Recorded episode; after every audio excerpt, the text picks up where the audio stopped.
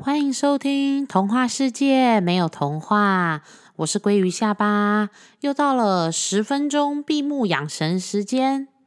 避免之后找不到我，记得先按下载哦。扣扣扣，Hello，十分钟休息时间开始喽。今天十分钟闭目养神休息时间的主题是夜冲礁溪泡温泉。没错，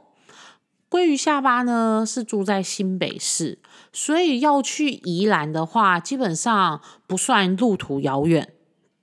但是要如何避开就是雪山隧道的尖峰时间，然后可以到宜兰去放松一下呢？今天这一集就让鲑鱼下巴跟大家分享吧。通常我会分成是平日去，或者是周五晚上去；六日或者是连假，除非是朋友约。否则呢，我一定不会考虑前往宜兰，因为太塞车了，真的就是把时间都会消耗在交通上面。鲑鱼下巴会觉得其实不是太划算。对，那平日晚上如果去礁溪泡温泉的话，通常我会有两个时段，一个是下班直接出发。下班直接出发的这个行程的话，可以先到宜兰夜市，或是罗东夜市，或者是呃，如果你们有搜寻到一些宜兰啊比较好吃的一些餐厅的话，可以先到那个地方去饱餐一顿，之后呢，可以找一个地方逛一逛，消化一下之后呢，再到礁溪去泡汤。那因为大家一定要留意哦，就是刚吃饱饭是。不能够泡汤的，对，所以会建议大家一定吃饱饭之后要找一个地方走一走、逛一逛，消耗一下。那因为我到礁溪的话，泡的是汤屋，我都是去春水集，那相关的汤屋资讯我都会放在 FB 的粉砖。大家如果想要知道这个资讯的话，都可以到我的 FB 粉砖 Fish Tell Me。去搜寻里面相关的资讯，就是我会把这一集特辑的介绍的汤屋的资讯内容放在里面。好的，那通常就是直接下班的话，比较有可能的状况会是我临时起意的，比如说，哎呀，下班之前突然觉得今天好像精神也不错，然后也想说可以天气可能也不错，没有下雨，或者是也。一切都很 OK 的状况下，好，那我就会直接出发。那因为直接出发的话，我车上其实通常我常常备在车上的就会有毛巾跟简单的换洗衣物。那这当然不是为了随时都要去宜兰，或者是随时要怎么样，而是担心有的时候，比如说如果突然有大雨啊，或者是衣服临时真的有呃弄脏了或怎么样，需要换。就是更换的话，那车上有衣服这样子，我自己啦，我自己的安全感来说的话，我会觉得车上有换洗的衣服跟简单的一些小毛巾这些的，我自己是比较有安全感。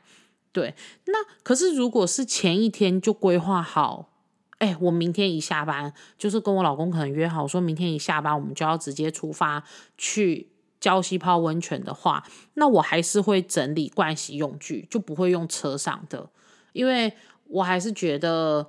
嗯，如果我已经知道了，我就会事先准备，不会想说，那反正就车上有待车上的这样子。对，那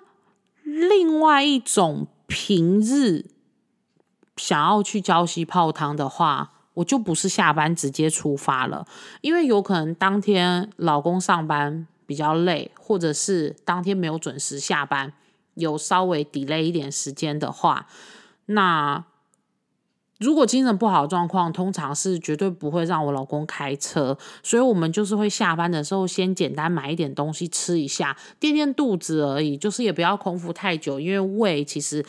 空腹太久的话是会伤胃的，那我们就是简单吃一点东西，然后就会回家睡一下。那你看，如果说差不多六点下班回到家，最多大概就是七点，那可能吃一点东西，大概就是七点半左右的时间，那可能就是睡个一个多小时、两个小时。我们大概会抓在八点到九点之间出门。那出门之后的话，我们就会直接先去汤屋泡汤，对。那汤屋的话，它其实是一个汤屋五十分钟，然后两三百块而已。就是那个汤屋其实很大，然后水水量也很大，其实放水很快，然后就是五十分钟的时间。但是其实泡一泡就是很消除疲劳，然后也很舒服这样子。那泡完之后，其实差不多就饿了。这个时候，我们就会到礁溪很有名的那个宵夜自助餐老蒋去吃饭。那我当然知道，有些人会说：“哎，其实他这么晚了，他是没有习惯在吃东西，比如说淀粉啊，或什么，担心就是会胖啊，或者是会胀气啊等等的。”可是老蒋的话，因为它主要是青州小菜，所以你就算去那边只是点一些青菜，甚至是点汤。或者是它一块那种卤豆腐啊，或者是蒸蛋，或者是你知道宜兰的那个炒布拉提超好吃的，就是我每一次去那里必点的就是蒸蛋跟布拉提。那我老公其实泡完汤他也吃不多，因为他还要开车回去，他怕吃太饱也会想睡觉，所以他通常就是点一个稀饭，然后一个卤豆腐，然后我们可能就再加一个青菜这样子。对，那这样子的话，其实。回到台北，大概就会晚一点。回到台北的时间就是会比较晚一点。可是因为你下午就是晚上回家的时候已经有睡过了嘛，所以如果说凌晨一两点的时间的话。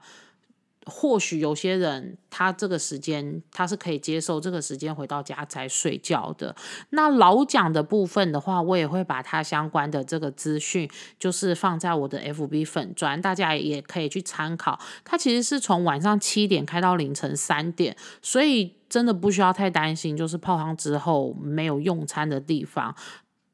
对，那。当然我知道，其实礁溪也还有其他的地方可以选择，不一定要选择老蒋。只是说我自己很喜欢老蒋的口味，那所以我们都会固定去吃这一间这样子。对，那最后的话，我想要跟大家分享周五晚上夜冲礁溪泡温泉，因为通常如果我们是说周五晚上出发的话，那隔天不用上班，所以我们周五。下班之后，我们还是会照平常作息，就是正常吃晚餐啊，或者是正常我们会去，比如说看一些电视，或者是怎么样。但是差不多大概到晚上十点左右的时候，我们就会先睡一下。可能睡到十二点或一点没有关系，反正隔天不用上班，所以也不用太 care 说几点出门。而且春水机也是二十四小时营业，你你睡到一点再出门，就算两点到礁溪，也不用担心它会打烊或者是就没有的泡汤的问题。对，只是因为。老蒋只到三点嘛，那如果你想要吃老蒋的话，我如果这个时间出门，然后又先去泡汤的话，就会来不及吃老蒋。所以如果我周五去的话，通常我泡汤之后呢，我会先去礁溪的洗护会逛一逛。那礁溪洗护会也是二十四小时营业，在晚上的时候其实都没什么人呢。然后它里面有一个古王面包店，那个面包店卖的面包其实都很好吃。那我们都会买，比如说买它的那个传统蛋糕，或者是它有一些菠萝面包，都是我老公觉得还蛮不错的口感。这样，那我自己的话，我就随性看当天，哎，觉得他哪一些面包是我自己喜欢的，就会挑选。那除了面包之外，其实洗护会里面也卖蛮多台北比较少见的饼干、糖果、饮料。大家其实都可以去那边挖宝看看。那通常我自己是会在洗护会买的是罗农的豆奶，就是罗东农会的豆奶。他那边有卖罗东农会的豆奶跟元山对宜兰元山农会的豆奶。那两个豆奶其实都很好喝，只是说我们家自己比较习惯喝的口味是罗农的。这边的话就是可以推荐给大家，因为台北如果要买的话，应该我记得没错，一箱都会到大概三百六、三百八。可是如果你今天刚好是有到礁溪，那在礁溪购买罗农的话，它一箱其实三百以内就可以搞定了。我觉得蛮划算啦，就是顺便的话，当然可以搬个一两箱回家当早餐啊，或者是当点心，我觉得都是很好的选择。对，那其实通常如果想要周间就是夜冲，就是短暂宜兰当天这样来回的话，其实真的没有想象的远。就是你泡个温泉，然后身体暖暖的，促进血液循环，回家很好睡，而且皮肤也会变得很好。对啊，像最近的天气偶尔还是会凉凉的嘛。如果想要放松一下的话，就可以参考那。逛完洗护会之后呢，其实我在洗护会可以逛很久诶，因为我就会观察一下，哎，宜兰的水果都卖多少钱，或者是宜兰的鸡蛋卖多少钱，就是我会稍微看一下宜兰的这个就是洗护会超市的物价跟台北的物价的差异在哪里。那有时候逛一逛逛一逛，其实出来都已经快天亮了耶，那我们就会再到旁边的麦当劳。吃个麦当劳早餐之后再回家，那我觉得这其实也是一个蛮不错的选择。那当然，其实宜兰人都起得很早。你要说四五点之后的早餐，其实选择已经很多了。就是有一些早餐店啊，或是有一些卖包子、馒头的，其实他们也都已经有开始营业了。对，那这个的话是我今天想要推荐给大家，就是夜冲宜兰。的这个行程，希望大家就是会喜欢喽。那我是鲑鱼下巴，谢谢你收听今天的童话世界没有童话特辑。特辑的部分每个月会有三集，固定于每个月的九号、十九号以及二十九号上线，大家记得收听哦。我们下次再见，拜拜。